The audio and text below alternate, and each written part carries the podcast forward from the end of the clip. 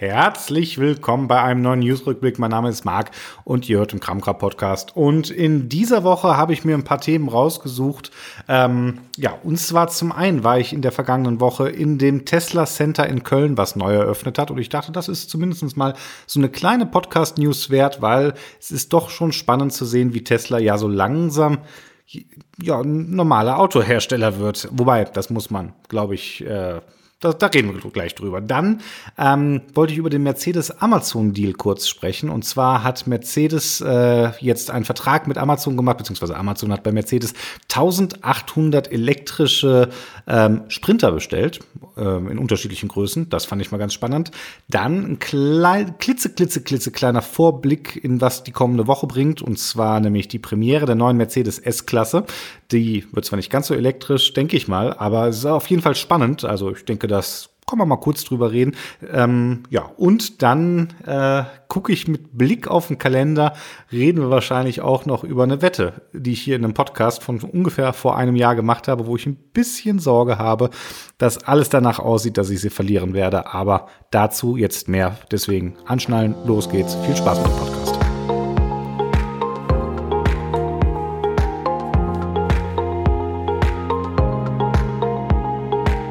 Ja, ich war diese Woche in dem äh, in der Eröffnungsfeier. Der Feier ist das falsche Wort, wenn ihr mich fragt, weil irgendwie wurde da nicht wirklich so also so richtig Feierstimmung war das nicht für eine Eröffnung. Auf jeden Fall in Köln, ähm, in dem Karlswerk. Das ist, äh, ja, ich weiß nicht, ob das den Kölner von euch, ich glaube, das ist Köln-Mühlheim, oder? Äh, in der Köln-Schanzenstraße. So, jetzt muss ich das mal kurz nachgucken hier parallel, wo das eigentlich in welchem, ähm, in welchem Teil das von Köln eigentlich ist. Ähm, naja, auf jeden Fall hat da jetzt das neue Tesla Center ähm, aufgemacht. Und ähm, was ist ein Tesla Center, werdet ihr euch fragen. Äh, ich denke, die meisten von euch kennen ähm, ja die, diese kleinen City Stores. Äh, also ich weiß nicht, wie eure erste Begegnung mit Tesla war. Meine erste Begegnung war tatsächlich in USA in ähm, nahe Seattle in Bellevue. Das ist so quasi ein Vorort von Seattle. Und da habe ich zum ersten Mal so in einem Tesla richtig drin gesessen. Äh, in, in der Mall war das. Und da hatten die wie so einen kleinen ja, Pop-up-Store, sagt man heute neumodisch dazu. Und ähm, da konnte man sich dann reinsetzen, informieren. Ich bin mir gar nicht sicher, ob man da auch schon hätte kaufen können. Wobei kaufen ist ja auch so ein Thema. Wenn ihr einen Tesla kaufen wollt, dann ist das ähm, ja im Prinzip etwas, was ihr übers Internet machen könnt. Also ganz, ganz einfach tesla.com und dann, ähm, ja, dann werdet ihr, ja, dann könnt ihr auch dann könnt ihr euren Tesla da kaufen. Und äh, nicht so, wie man es klassisch aus dem Showroom kennt, äh, von einem großen Autohersteller, wo dann zig Modelle rumstehen. Ich meine, muss mal bei Tesla sagen, momentan in Deutschland verkäuflich sind drei Modelle, Model 3, Model S und Model X. Und das Model Y, das äh, hat der Pressesprecher von Tesla der namentlich nicht erwähnt werden darf. Das ist übrigens eine sehr interessante Sache. Also äh, weder der Pressesprecher noch der, naja, der quasi der Store-Verantwortliche dürfen dürfen namentlich zitiert werden. Also ich darf quasi zitieren im Sinne von ein Tesla-Sprecher hat gesagt, aber ich darf nicht den Namen von Tesla sagen, äh, von dem Sprecher sagen. Deswegen mache ich das auch nicht. Äh, wen das interessiert, LinkedIn. naja, ähm, auf jeden Fall, was ist ein Tesla Center und warum ist das etwas, was ja jetzt irgendwie für mich jetzt quasi zeigt, dass Tesla auf dem Weg zu einem in Anführungszeichen, und das bitte versteht das als ganz große Anführungszeichen, normalen Autohersteller ist. Ähm, ganz einfach, weil das so im Prinzip jetzt dann der, ja, der Ab, die Abwendung von den sogenannten City Showrooms im weitesten Sinne ist. Ähm, auch wahrscheinlich, weil sich das Konzept ja ein bisschen überholt hat. Tesla ist nicht mehr unbekannt. Ich glaube, Tesla ist nun wirklich extrem bekannt. Mittlerweile also auch im Mainstream angekommen. Jetzt vielleicht gar nicht nur so wie früher äh, bei den ganz technikaffinen. Ich meine mal, wir alle, ich weiß gar nicht, habe ich bestimmt schon mal in einem einen oder anderen Podcast gesagt, ihr alle kennt das mit dem Technology Adaption Lifecycle. Das ist ja, man könnte auch eine gaussische Glockenkurve dazu sagen. Und dann gibt's halt die Early Adapter, die Early Majority und, und so weiter und so fort. Also verschiedene Phasen, die eine Technologie Technologie quasi durchläuft. Und mittlerweile sind wir auf jeden Fall nicht mehr nur bei den Early Adapter angekommen, sondern ja, Tesla ist, denke ich mal, so ein Begriff, dass er auch jetzt im Sinne von, also auch in der breiten Masse angekommen ist. Und naja, wenn du dann in einem City Showroom äh, sowas machen möchtest, weil das äh, war auch ganz interessant, ein Tesla-Sprecher hat gesehen, Entschuldigung, ein Te also, ne, sagen wir mal so, Ich bin verwirrt. Äh, nein, bin ich nicht. Also ein bisschen. Nicht mehr als sonst. Äh, das, ich weiß gar nicht, ob ich dem das jetzt zuordnen darf oder nicht. Auf jeden Fall unabhängig davon, aber ich denke, da ist jetzt für euch auch kein, keine wirkliche Neuerung, wenn ich sage, ja, dieses, ich wir kennen die City Showrooms. Also der letzte City Showroom, vor dem ich quasi drin stand, weil ich gehe auch gar nicht mehr rein. In dem Sinne, ne, hat mich früher immer interessiert, aber man sieht halt da wenig Neues. Und äh, wenn man sich also schon dieses Grundlevel an Informationen hat, dann erfährt man in einem City Showroom auch nicht mehr viel Neues. Und das Problem ist, das ist wohl auch ein sehr typisch deutsches Problem irgendwo. Der typisch deutsche Autokäufer, der möchte halt gerne auch mal eine Testfahrt machen. Obwohl, und das muss man ja mal sagen, ich habe das, glaube ich, in meinem Model 3 Artikel auch schon gemacht, ihr ja theoretisch, wenn ihr den Tesla im Internet bestellt, dann ähm, ist es so, dann bestellt ihr den und ihr könnt den sieben Tage lang Probe fahren oder 1600 Kilometer. Also ihr dürft in den sieben Tagen nicht mehr als 1600 Kilometer fahren. Und wenn ihr dann nach sieben Tagen sagt, ähm, nee, das ist es nicht, dann könnt ihr den zurückgeben. Ohne Kosten. Ähm, ja, also das ist, das ist wirklich, wirklich, wirklich crazy. Ich habe schon in meinem Kopf drüber nachgedacht, ob ich das nicht vielleicht auch mal machen sollte. Damals, als ich so dem Model 3 als Testwagen so hinterher war, da war ich wirklich kurz davor zu sagen, okay, wisst ihr was, ich ich kaufe mir das Ding jetzt einfach und gebe es dann zurück. Aber auf der anderen Seite habe ich gedacht, okay, das wäre nicht fair. Und ich glaube ganz ehrlich, wenn das ausgenutzt würden, werden würde, ähm, dann würde dieses Angebot auch nicht lange bleiben. Zurück zu dem Tesla Center Köln, was jetzt in Köln-Mühlheim liegt. Ähm, Köln-Mühlheim, ja, das ist äh, im ehemaligen Karlswerk und damit fängt es schon mal an. Ähm, ich kannte die Ecke tatsächlich ganz gut. Da ist ähm, auch das Schauspielhaus äh, Köln hatte seinen Ausweichgarten. Ein sehr guter Freund und äh, auch eine gute Freundin von mir, die haben da quasi äh, geheiratet. Da war die Feier von denen. Hallo Kai, hallo Maike. Das ist jetzt mal spannend, ob die zuhören. Aber unabhängig davon, die haben da geheiratet, also da kannte ich das Ganze her. Ähm, und was ich ganz interessant fand für den Podcast jetzt hier kurz mal nachgeguckt, dieses Karlswerk. Also es ist ein ehemaliges großes Industriegelände, äh, was jetzt so ein bisschen runtergebrochen worden ist, wo die verschiedenen Hallen quasi vermietet wurden.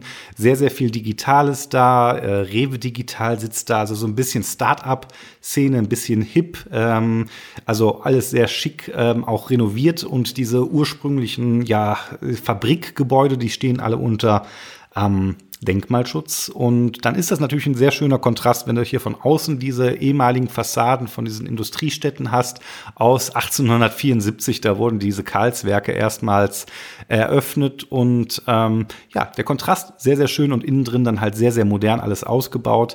Und was ich lustig finde, jetzt im Nachhinein bei der Recherche auch wieder draufgekommen, das war mal eine Produktionsstätte für Fahrdrähte, Freileitungsseile, Leitungsdrähte und Starkstromkabel aus Kupfer und Aluminium. Ähm, also das ist tatsächlich gar nicht so weit weg von Tesla irgendwo, wenn man bedenkt, dass da früher tatsächlich hier diese Starkstromkabel ähm, ja gemacht worden sind. Und ich glaube, dieses andere, diese äh, Freileitungsseile, das sind zum Beispiel die Seile, die dann auch bei ähm, Gondeln und sowas in Skigebieten zum Einsatz gekommen sind früher. So, jetzt schon ein bisschen was zu den Karlswerken gesagt, ähm, gesagt, dass das Ganze hier unter, ähm, ja, unter Denkmalschutz steht. Das ist insofern vielleicht relevant, eigentlich nicht, einfach für den Kontrast ist es ganz nett.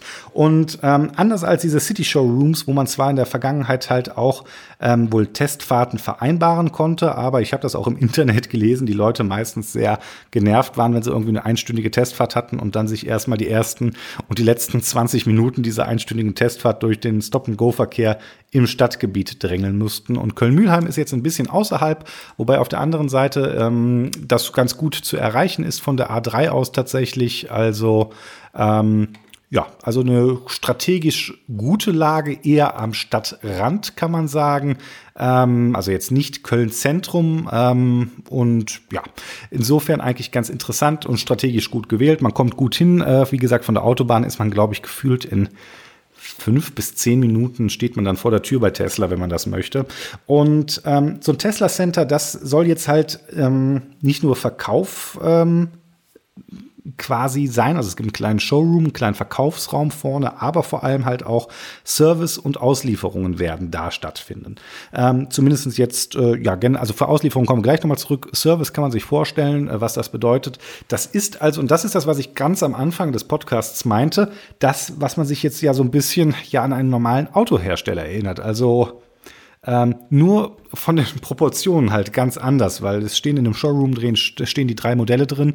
Ähm, da gibt es einen kleinen Counter, da kann man quasi ähm, ja mit einem Assistant sprechen. Ich glaube, wenn ihr ihn da bestellt, macht er auch nichts anderes als mit euch, als dann hier sich durch das Online-Formular zu klicken, was man auch zu Hause machen könnte.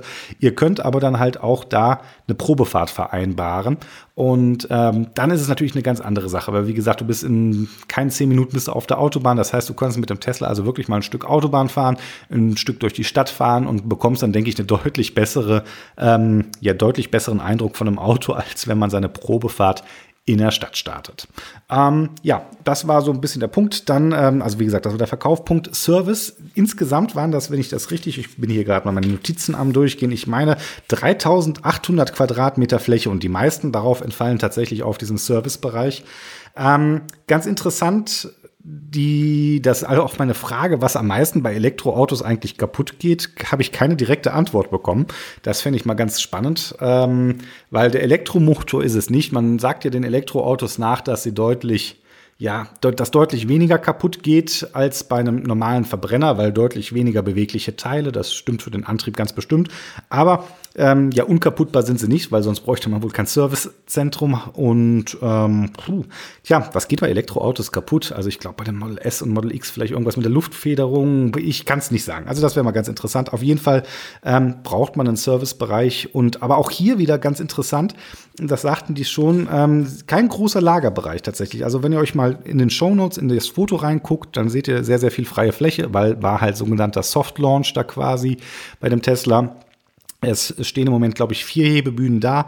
Acht sind insgesamt äh, geplant und äh, ja, Ende Juli dieses Jahr war das Soft Opening. Die Termine sind ab jetzt buchbar und buchen tut man sie tatsächlich über das ähm, ja über die Tesla App. Das habe ich mir auch, ähm, ja, müsste man sich mal angucken. Also da könnt ihr schon direkt angeben, oh, ihr wollt einen Servicetermin, ihr könnt sagen, was kaputt ist. Ich glaube, man kann sogar Fotos machen, aber da bin ich mir jetzt gerade nicht ganz sicher. Ähm, hier wieder ein ganz, ganz großer Vorteil übrigens äh, gegenüber von ähm, gegenüber anderen Herstellern irgendwo, dass der Fehlercode oder die Fehlercodes im Auto direkt quasi von der Werkstatt mit ausgelesen werden können. Das heißt, die wissen also quasi schon in, ich glaube, sie haben gesagt, in über 90 Prozent der Fälle wissen sie schon, was kaputt ist, äh, bevor der Wagen überhaupt reinkommt.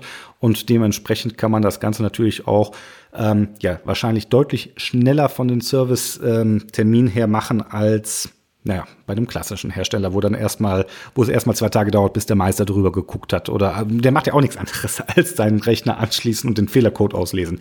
Geht halt leider nur nicht vorher. Da ist halt wie, wie, wie an so vielen Stellen die Frage, warum geht das bei Tesla, warum geht das nicht bei anderen? Aber das Fass machen wir jetzt nicht auf. Ähm, was wollte ich noch sagen? Ach ja, eine Sache, die genau, die noch ganz spannend ist. Der ganze Service geht im Prinzip, wenn ihr wollt, kontaktlos. Das heißt, ihr könnt den Wagen hinfahren, abstellen, abschließen, weggehen und ähm, weil dass ihr das quasi vorher über die App autorisiert habt, kann dann der Mitarbeiter von Tesla in diesem Bereich, und das geht halt auch nur am Karlswerk, haben sie zumindest gesagt, wenn der Wagen da steht, ähm, quasi direkt aufmachen mit ihrem Service-Code und damit dann den Wagen in die Werkstatt fahren und euch dann wieder, wenn er fertig ist, nach draußen stellen und ihr könnt dann einfach wieder hinkommen, müsst damit keinen gesprochen haben oder keinen gesehen haben, ins Auto einsteigen und wegfahren. So, das war der Bereich äh, Service. Ähm, war eine kleine Waschstation war drinnen und ja, ansonsten, das war es eigentlich im Großen und Ganzen, was ich zu sagen gab zum Bereich Service.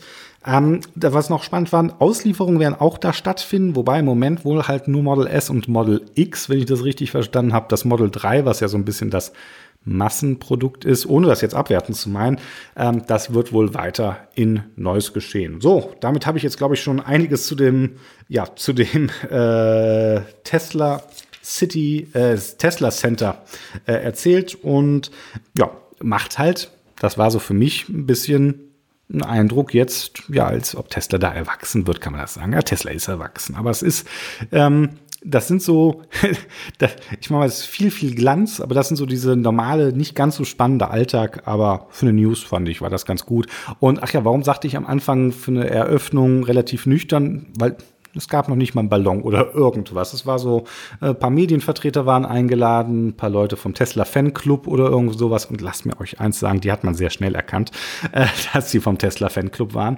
Ähm, ja, war aber insgesamt nett, aber war halt, ja, gab ja noch nicht mal, doch Kaffee hätte es da gegeben, glaube ich, aber es war halt so sehr, sehr nüchtern. Und ähm, ja, einfach so Business as usual äh, gehört halt auch dazu, gehört halt auch mit zum Leben eine Werkstatt und gibt's jetzt halt auch bei Tesla. Und ist, denke ich mal, für die Leute, die sich für einen Tesla interessieren, sicher eine sehr, sehr interessante Anlaufstelle, weil man sie halt gut erreicht, äh, auch spontan wohl je nachdem Probefahrten machen kann und war damit diese News zu Ende, würde ich sagen. Weiter geht's. Dann eine weitere News aus dieser Woche und zwar Mercedes oder Daimler oder wie auch immer. Hier kann man wahrscheinlich synonym benutzen. Auf jeden Fall ähm, folgende Überschrift aus dem Mercedes Media Newsroom. Global denken und lokal handeln. Mercedes-Benz und Amazon setzen sich gemeinsam für Klimaschutz ein und bringen lokale emissionsfreie Mobilität auf die Straße. Und ähm, ja, der Link ist bei mir in den Show Notes, wenn ihr euch das selber durchlesen wird. Ansonsten fasse ich mal ganz kurz zusammen. Ähm, zum einen hat äh, Amazon und Mercedes wohl eine kleine ähm, Partnerschaft gemacht, und zwar den sogenannten The Climate Pledge. Ähm, ja, eine gemeinsame äh, gegründete Klimaschutzinitiative, wo sie die CO2-Neutralität ähm, ja, zehn Jahre vor dem Pariser Klimaschutzabkommen quasi anstreben. Und damit das Ganze klappt, hat Amazon jetzt 1800 Elektrotransporter bei Mercedes-Benz Vans bestellt und ähm, das ist tatsächlich bis jetzt der größte Auftrag für Elektrofahrzeuge bei Mercedes-Benz äh, in diesem Benz-Bereich. Die ersten Fahrzeuge sollen noch dieses Jahr ausgeliefert werden und sind vor allem wohl für die europäischen Länder voraus, äh, vorgesehen. Ähm, ganz interessant, einfach, es sind 600 mittelgroße E-Vitos und 1200 Fahrzeuge der Large Size Venters, äh, Vans E-Sprinter bestellt worden, also 1800. Ein bisschen aufgeteilt, hier äh, zwei Drittel, ein Drittel. Ähm, interessant, diese, dass sie diese tatsächlich mehr von diesen großen äh, E-Sprintern bestellt haben. Das fand ich ganz, ja, naja, hätte ich jetzt nicht gedacht, weil äh, ich tatsächlich, also erstmal grundsätzlich finde ich es super, dass Amazon das macht. Ich finde es auch super, dass die Post hier äh, auch auf elektrische oder sich selber, ja, ihr kennt das wahrscheinlich, diesen Street Scooter mit ähm, damals vor Jahren angefangen hat. Ihr seht die bestimmt auch mittlerweile, sieht man sie relativ häufig im Alltag, ähm, weil ich tatsächlich glaube, hier so diese letzte Meile, also dieses, gerade diese Auslieferungen in der Innenstadt oder auch von mir aus im Ort, das, wo die, ja, die Fahrer reinspringen, rausspringen, Auto ausmachen, äh, Paket wegbringen, ähm, wieder ins Auto springen, Auto starten und dann losfahren, wahrscheinlich nur 100 Meter, dann wieder Auto ausmachen, Paket greifen, raus. Ich halte es halt für extrem sinnvoll, dass gerade dieser Bereich ähm, jetzt ja quasi, äh, dass für diese, ja für diesen Anwendungsfall ähm, auf Elektromobilität gesetzt wird. Das macht, das macht absolut Sinn. Ähm, weil da kommen, da kann halt ein Elektroauto auch seinen kompletten ja seine kompletten Vorteile irgendwo. Also zwei Sachen. Einmal, ich habe das gerade beschrieben, mit diesem Ausschalten, Einschalten, ein Benzinmotor oder ein Dieselmotor findet das nicht so großartig. Ich glaube sogar, dass äh, der Startprozess, je nachdem, wenn ähm, ja mehr Emissionen im ersten Moment ähm, verursacht, also, also nochmal immer so ein kleiner Spike mit reinbringt. Und unabhängig davon, das habt ihr halt bei einem Elektroauto irgendwo nicht. Und da macht das halt Sinn. Ne? Der ist einfach an und drückt aufs Knöpfchen, er ist an, ihr fahrt los. Und ähm, das ist das eine. Und das andere ist es halt, dass wir jetzt gerade in den Innenstädten und Dörfern da jetzt die, ja, quasi die Emissionen da einsparen, wo sie wirklich auch am schlimmsten anfallen, ne? in den Innenstädten. Ich sag nur Stuttgart oder sowas mit seiner Kessellage, äh, wobei ich mir sehr gut vorstellen kann, dass in den Bereichen eh, je nachdem ja schon Dieselfahrverbote gibt, das betrifft das Ganze jetzt nicht, wenn es halt ein elektrischer, ähm, ja, ein elektrischer Sprinter in, oder ein Evito in diesem Fall ist. Also finde ich großartig. Ähm, es ist spannend, äh, kurz noch mal zu den Wagen selber. Das stand hier, Sekunde, ich muss mal kurz runtergehen. Also von der, ähm, erstmal vom Innenraum her sind sie genauso groß wie ihre ähm, ja, ihre Verbrennungskollegen, die äh, Autos, weil die Batterien auch hier typisch für ein Elektroauto im Wohnbereich ausgelegt sind. Ähm, beim e-Sprinter gibt es zwei Batteriekapazitäten. Ähm, so, die Amazon nimmt die größeren Batterien, die haben dann quasi 55 kW, also Kilowattstunden äh, Batteriekapazität, wovon 47 Kilowattstunden nutzbar sind und haben damit eine Reichweite von 168 Kilometern. Und ja, da sagt auch jeder wieder, ah, 168 Kilometer, da kommt sofort die Reichweitenangst, wobei die braucht ihr ja gar nicht haben, ähm, sondern die hat ja dann höchstens der Paketzusteller. Und auch da glaube ich halt nicht, dass wenn er hier in der Stadt hin und her fährt, da so unbedingt auf die 168 Kilometer kommt. Ähm, ja, Zuladung, 891 Kilogramm, weiß ich jetzt nicht, äh, wird wahrscheinlich minimal, oder was heißt minimal, wird wahrscheinlich kleiner sein als bei einem Verbrenner, weil die Batterien in der Regel schwer sind. Sie geben hier eine Schnellladefunktion, zwar keine eine Zeiten an, aber sie sagen, dass man in 25 Minuten von 10% auf 80% kommen kann. Und auch das ist eigentlich ein ganz guter Schnitt, finde ich, weil ich weil, bin mir jetzt nicht 100% sicher, wie schnell so ein, so ein Wagen beladen wird, wenn er hier in einem Postzentrum oder in so einem Verteilerzentrum steht. Aber von der Logik dahinter absolut nachvollziehbar. Das heißt, der Wagen fährt hier zurück zu seinem Verteilungsstation, der steckt den Stecker rein und in der Zeit wird der Wagen dann wieder neu beladen für die nächste Tour und los geht's. Ähm, ja, ansonsten äh, sehr interessant interessant. Da ist es zwei Sachen, die ich noch interessant fand. Zum einen tatsächlich, dass sie ganz gut ausgestattet sind äh, mit Sicherheits- und Assistenzsystemen. Das steht hier drin. Ähm, ja gut, elektrische Feststellbremse und aktiv. Jetzt kommt aber aktiver Bremsassistent oder sowas. Wahrscheinlich dann auch über eine Kamera.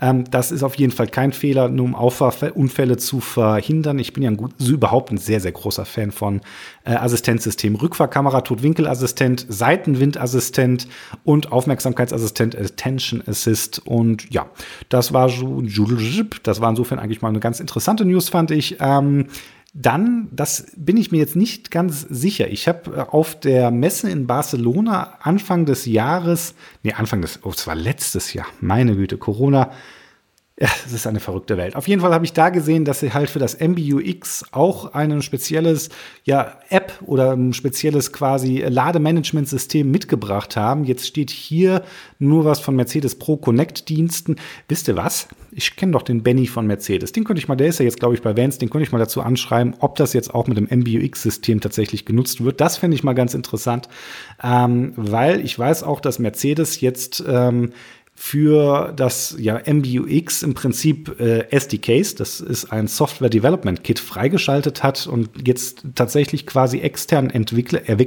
externen Entwicklern, externen Entwicklern, erlaubt, äh, Apps für das MBUX-System zu schreiben und die dann darauf quasi zu publishen. Das wäre mal insofern ganz interessant. Ähm, dann was ich auch nicht gedacht hätte, die E-Sprinter für Amazon werden im Mercedes-Benz-Werk Düsseldorf produziert. Düsseldorf ist echt um die Nähe. Ähm, wenn ich mir bis gerade nicht sicher war, ob ich den Benny anschreibe, jetzt werde ich ihn auf jeden Fall anschreiben. Vielleicht noch mal kurz zu den Evitos noch. Die bekommen eine ja, 41 kWh große Batterie, wovon 35 Kilowattstunden nutzbar sind und kommen damit auch auf eine Reichweite von 150 bis 184 Kilometern. Und ja, das ist dann auch wieder dasselbe. Wie gesagt, die Reichweite spielt da gar nicht so die Riesenrolle, würde ich sagen. Es geht halt einfach mehr um ja, diese genau, also damit werden die, die, Pakete nicht durch Deutschland gefahren. Da ist, glaube ich, immer noch der gute alte, im Moment muss man sagen, Diesel-LKW die beste Wahl.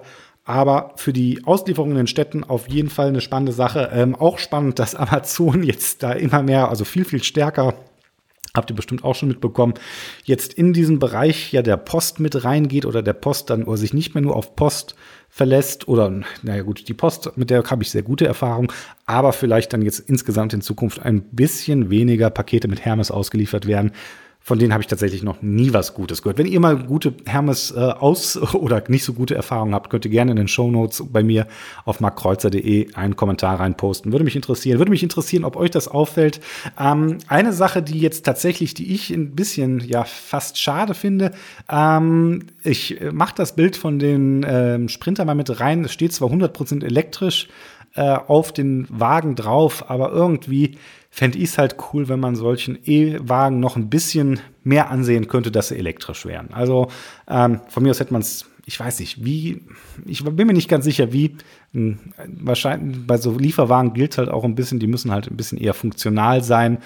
Aber ja, ich hoffe mal, dass es wirklich drauf fällt, äh, auffällt, dass die Dinger elektrisch sind ähm, und dass das dann auch einen guten Eindruck irgendwie macht, weil ich glaube, das nimmt man schon wahr. Und ja, das war meine News zu Mercedes, zumindest zu dem Mercedes-Amazon-Deal, weil in der nächsten Nachricht geht es jetzt direkt ein bisschen weiter mit Mercedes. Jetzt am 2. September ist es nämlich soweit. Mercedes stellt die neue Mercedes S-Klasse vor. Und ich bin tatsächlich, ähm, ja, man kann sagen, ein klein wenig aufgeregt wie kommt's, Marc? Wie kommt's, dass du dich das aufregt? Ja, zum einen ähm, bin ich, glaube ich, ein S-Klasse-Fan. Kann man das sagen? Ich, Mama, ich bin tatsächlich äh, lange, ich bin gerade überlegen, weil ich das letzte Mal selber eine S-Klasse gefahren bin. Ist jetzt wieder auch ein paar Jährchen her. Bestimmt fünf oder sechs, als wir noch einen in der Familie hatten. Und ansonsten bin ich von klein auf eigentlich immer, ja, ein sehr großer Teil, äh, da auch übrigens, das ist auch wahrscheinlich einer der Gründe, warum ich so ein klitzeklein wenig, ja, na, Auto verrückt ist das falsche Wort, weil verrückt bin ich ja nicht sagen zumindest zwei von drei Stimmen in meinem Kopf. Ähm, aber so ein bisschen Autoverrücktheit oder so ein bisschen dieses Autonarentum habe ich durchaus von meinem Vater mitbekommen, beziehungsweise auch schon von ganz, ganz jung auf äh, als Kind mit involviert. Aber das ist nochmal eine Story für einen Podcast für sich selbst. Auf jeden Fall bin ich die ersten Jahre meines Lebens, habe ich ich will ja nicht sagen in S-Klassen groß geworden. Das ist, ähm, das soll jetzt auch nicht snobistisch oder sowas klingen, muss man immer ein bisschen aufpassen, aber es war halt nun mal so. Wir hatten halt, mein Vater hatte früher immer, weil er sehr viel geschäftlich unterwegs war, in der S-Klasse und ich kann mich auch noch daran erinnern, als kleines Kind, also überhaupt, mein Vater da sehr früh technisch sehr aktiv, er hatte eine der ersten, ähm, der ersten Autotelefone überhaupt im Auto das, also als das noch überhaupt, also als das noch ganz, ganz, also noch bevor das D-Netz war, als das noch C-Netz und ich glaube sogar noch davor war, das war, also da gibt's ganz wilde Geschichten. Vielleicht sollte ich meinen Vater mal interviewen zu dem Thema Autotelefon. Aber unabhängig davon, mein Vater hat halt immer gesagt, weil er in der Zeit, und ich kann das ganz gut verstehen, weil mittlerweile, na, für die, die es nicht wissen, ich arbeite auch immer noch im Familienunternehmen jetzt und mache jetzt so ein bisschen das, was mein Vater früher gemacht hat, nämlich den Vertrieb. Und als ja, Vertriebler sitzt man viel im Auto und mein Vater hat immer gesagt, das ist ja quasi, ja, wie sein zweites Büro irgendwie. Und das sollte bequem sein, sicher sein und funktionell sein. Und ähm, deswegen halt so ein bisschen meine S-Klassen-Prägung oder mein S-Klasse-Phantom und auf der anderen Seite auch jetzt so aus dieser ganzen äh, Technikzeit, ich, ich fahre leider keine S-Klasse, ähm, wobei, was heißt leider? Aber äh, ich fahre keine S-Klasse, aber trotzdem guckt man immer hin, weil die S-Klasse für Mercedes auch immer das, also früher und ich denke, oder ich hoffe heute immer noch, das war, wo die äh, großen neuen Technologien drin vorgeführt worden sind, die damals quasi ja das Neueste vom Neuesten war. Die neuesten, ich glaube, Abstandsradar gab es zuerst in der S-Klasse oder im SL oder in beiden gleichzeitig, ich weiß es nicht. Und solche Sachen, ESP, äh, Airbags, ich glaube, das sind alles so Dinger, Gurtstraffer, ich bin mir gar nicht sicher. Ähm, ich bin mir jetzt, das muss man ein bisschen vorsichtig sagen, da muss man immer ein bisschen aufpassen, aber ich weiß halt, dass die ersten, also diese sicher, also gerade im Bereich Sicherheit sehr, sehr viel zuerst in der S-Klasse mit drin war. Und selbst wenn es nicht stimmen sollte, dann ist es nicht nur in meinem Kopf, sondern wahrscheinlich in den Kopf von vielen Leuten drin, aber ich bin mir eigentlich relativ sicher. Und dementsprechend ähm, ist das halt jetzt auch was Großes. Und die S-Klasse ist auch ein wichtiges Auto für Mercedes. Ähm, und Leute, ihr könnt mir glauben, ich, ich, ich glaube, ich war nervig. Ich habe also ich habe wirklich mehrere E-Mails in Richtung Mercedes gefeuert, dass ich echt gerne dabei wäre bei diesem S-Klasse-Vorstellung. Ähm, ich hätte sie gerne gesehen. Ich hätte auch, ich weiß auch von befreundeten Journalistenkollegen, dass die meisten großen Medien, das ist ja das Problem, wenn man das hier alles nur so hobbymäßig macht und, und obwohl Mobile Geeks gar nicht so klein ist, ne? Ähm, aber da werden zuerst Automotorsport und wie sie alle heißen, große YouTube-Kanäle, äh, die werden dann eingeladen, die haben schon das ein oder andere abgefilmt, so dass man am 2. September jetzt quasi erwarten kann, dass hier alle quasi auf den Publish-Knopf drücken und das Internet mit Videos voll sein wird zu der neuen S-Klasse. Leider nur nicht von mir. Ähm, also ich habe ich es wirklich probiert. Ihr könnt es mir glauben.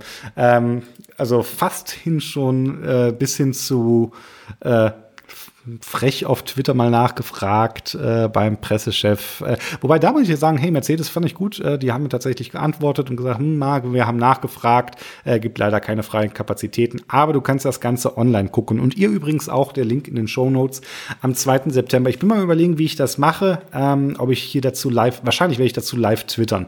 Und es gab ja schon ein paar erste Media-Specials, so drei Stück tatsächlich, wo schon verschiedene Sachen äh, von Mercedes gezeigt worden sind, was man in der S-Klasse zu erwarten hat. Ähm, zum Thema MBUX, äh, das ist, ja, äh, ich, und jetzt kommt's, ich hoffe mal, dass sie da noch nicht ihr ganzes Pulver verschossen haben, sondern dass da noch was kommt. Man weiß jetzt schon, dass auf jeden Fall ein ganz, ganz großer, ja, ein ganz großes Display in der Mitte sein wird, äh, in dem Mercedes, das, wo das MBUX drauf läuft, was jetzt zum ersten Mal auch anders aussieht als, ähm, ja, weil es jetzt quasi ja ein Hochkant iPad, wenn ihr so wollt, äh, sein soll. Im Fahrerdisplay, das fand ich ganz spannend, ähm, hat man einen 3D-Effekt mit eingebaut, den ihr auch ohne ähm, spezielle 3D-Brille sehen könnt, wo dann quasi Kameras eure Position zum Kopf eures Kopfes bestimmen und dann quasi die 3D-Effekte auf dem Tacho so anpassen, dass ihr das ähm, ja immer, wenn ihr immer, wenn ihr drauf guckt, auch alles richtig seht. Das fand ich sehr spannend. Ich bin mir zwar noch nicht sicher, welche Informationsgehalt darüber tatsächlich ähm, transportiert wird. Das ähm, Head-Up-Display. Das wird großartig. Da macht Mercedes jetzt wirklich das, wo ich sage, ja, das, das, also ich bin so gespannt, wie das, also ihr merkt das schon, ich bin echt gespannt. Ähm, von mir aus ladet Mercedes, wenn ihr zuhört, ist okay. Ich bin auch nicht böse, dass ich nicht äh, zu der Premiere eingeladen worden bin. Ich möchte das Ding, ehrlich gesagt, lieber fahren. Ähm, ich glaube, ich bin deutlich, also da jetzt auch mal wirklich, ich glaube, ich bin da deutlich näher dran als die meisten klassischen Autojournalisten, weil ich halt fast eher in das Kundenprofil eher reinfasse, äh, fasse, als ja, als die wahrscheinlich als die meisten Autojournalisten es je tun werden.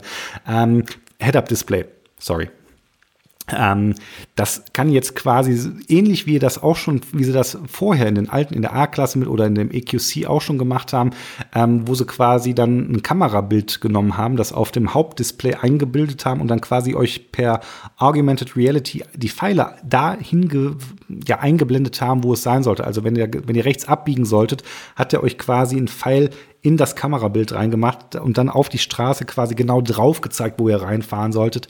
Sowas geht jetzt ähm, mit dem Head-Up-Display. Und da bin ich tatsächlich extrem, extrem gespannt drauf, wie das funktionieren wird, ähm, weil das ist schon, das ist schon ein bisschen Science Fiction, wobei leider immer noch ein relativ kleines äh, Head-Up-Display wahrscheinlich, so wie ich das bis jetzt gesehen habe. Aber kommt ja nicht immer auf die Größe, sondern auf den Informationsgehalt äh, an. Ähm, ja, solche Sachen wird halt ähm, werden gezeigt, dass äh, Hey Mercedes der Sprachassistent und ihr erinnert euch vielleicht, dass ich mit einer gewissen Person von Mercedes äh, vor ein paar Wochen äh, ja echt aneinander gekommen bin äh, wegen des Sprachassistenten.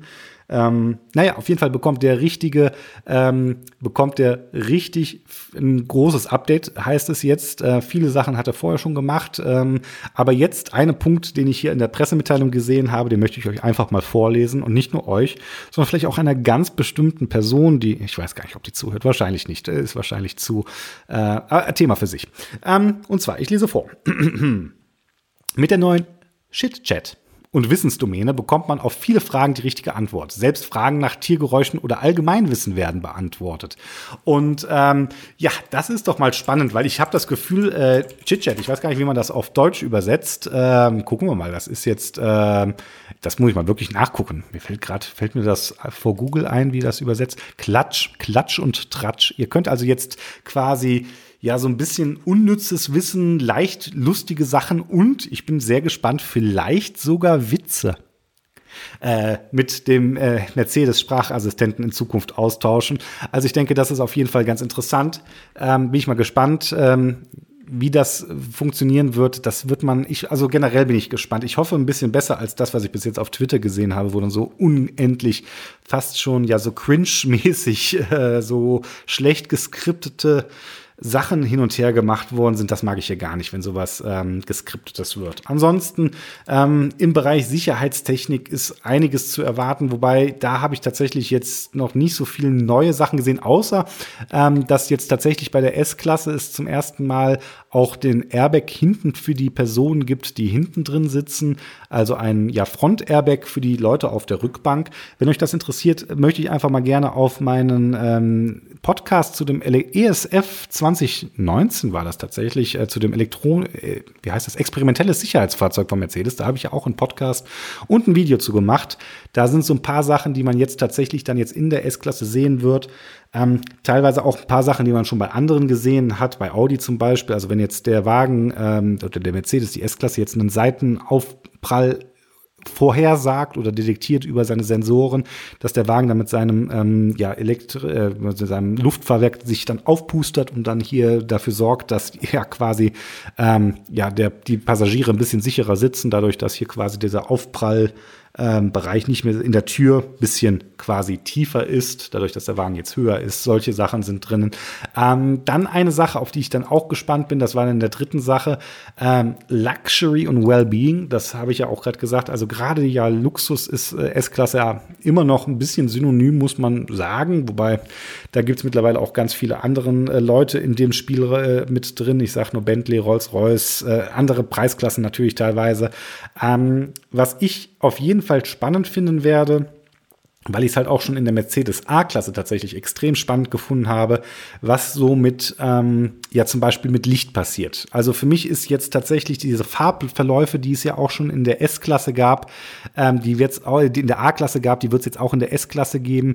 Ähm, das persönlich finde ich tatsächlich, da muss ich auch sagen, da ist Mercedes, wenn Mercedes in einer Sache meiner Meinung nach momentan im Innenraum von Autos absolut jetzt schon führend ist, dann sind das diese dynamischen Farbverläufe, weil die meisten Autos haben zwar dieses, ja, ich sag mal irgendwie LED-Stimmungslicht drinnen, so, aber meistens denke ich dann so, ja, puh ähm, ist halt irgendwie langweilig. Und bei Mercedes konnte man halt, was weiß ich, ich glaube, wie hieß das, Nordlicht und dann hat das immer so changiert von blau nach rot oder Sonnenau, also so ganz verschiedene ja auch so quasi Stimmungs, ähm, Elemente gemacht. Und ich habe mich tatsächlich in der A-Klasse, ähm, weil es in der A-Klasse tatsächlich deutlich besser gewirkt hat als im EQC irgendwie, ähm, tatsächlich oft da drin gesehen in meinem Test, dass ich dann hier irgendwie abhängig von meiner Stimmung und auch von der Uhrzeit unterschiedliche ähm, ja von diesen Farbstimmungen, Farbverläufen aktiviert habe und da bin ich halt einfach wieder extrem gespannt, was wir dazu im der Mercedes S-Klasse sehen werden. Ich werde auf jeden Fall am 2. September ähm, ja twittern. Ich weiß nicht, wenn ihr mir auf Twitter folgt, äh, dann Vielleicht mache ich das auch direkt bei Mobile Geeks oder halt auf meinem Kramkre, also wieder Podcast, äh, Twitter-Kanal, da könnt ihr mal folgen. Ähm, den Link gibt es bei mir in den Show Notes. Ansonsten einfach media.mercedes-benz.com slash S-Klasse. Da wird das Ganze ausgestrahlt und äh, beginnt am 2. September um 14 Uhr. Und jetzt noch so eine kleine Sache. Ich bin mal gespannt. Da, ich werde auf jeden Fall über die S-Klasse auf jeden Fall mindestens noch einen Podcast machen. Einfach über dieses Event wahrscheinlich.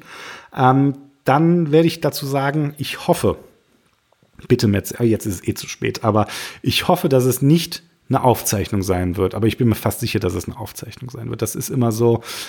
Es sind schwere Zeiten mit dem Corona, ich gebe es zu. Und ähm, ja, trotzdem, ganz ehrlich, dann, ja, dann hätte man es auch direkt auf YouTube hochladen können. So irgendwie, wenn das so ein äh, Video ist, was so perfekt produziert ist.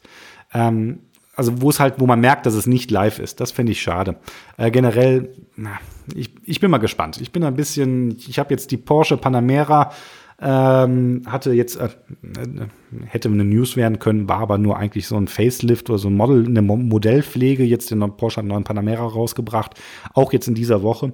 Ähm, und da habe ich auch den Livestream zugesehen und es war halt definitiv kein Livestream, glaube ich. Also ähm, wenn, dann hört mir jetzt jemand von Porsche zu und sagt, Marc, das war definitiv live äh, und die englische Synchronisation, die war einfach so perfekt, was ich niemals glaube. Für mich war es aufgezeichnet. Aber falls ich diese Info bekomme, dass es doch live war, dann, dann war es unglaublich perfekt live. Ähm, ich glaube es aber nicht. Für mich sah es wie eine Videoaufzeichnung aus. Und das finde ich dann immer ein bisschen schade, ehrlich gesagt, wenn man das dann irgendwie Livestream nennt. Dann naja, ich bin gespannt. Äh, dazu werde ich auf jeden Fall noch was sagen. Und dann gucke ich jetzt gerade auf die Uhr hier und sehe, ähm, dass der Podcast jetzt doch extrem lang geworden ist dafür, dass es ein Newsrückblick-Podcast werden sollte. Ähm, ich wollte eigentlich noch davon erzählen, ähm, jetzt zum Abschluss dass sich ein Podcast, den ich mit dem Jonas Speck, den kennt ihr bestimmt, weil der jetzt schon fast in jedem Podcast irgendwie mit vorkommt, weil er ja auch immer die Fotos äh, mit mir zusammen macht, äh, dass ich fast vor einem Jahr mit ihm die Wette eingegangen bin, dass äh, Tesla den Rundenrekord für elektrische Fahrzeuge auf, also Serienfahrzeuge, glaube ich, oder für elektrische Limousinen muss man vielleicht, ich glaube, es gibt auch noch ein paar extremere Dinger, für elektrische Limousinen auf, auf der Nordschleife, dass Tesla diesen äh, Rekord, den der Taycan aufgestellt hat, dass der quasi kassiert wird. Und ähm, ich war mir sehr sicher und es gab auch schon erste, äh, ja, so Bilder von Teslas auf der Nordschleife, aber es gibt halt noch keine offizielle Zeit und 19. September, das ist jetzt mit Blick auf den Kalender, ist das nicht mehr lange. Ähm, dann ist die Wette verloren.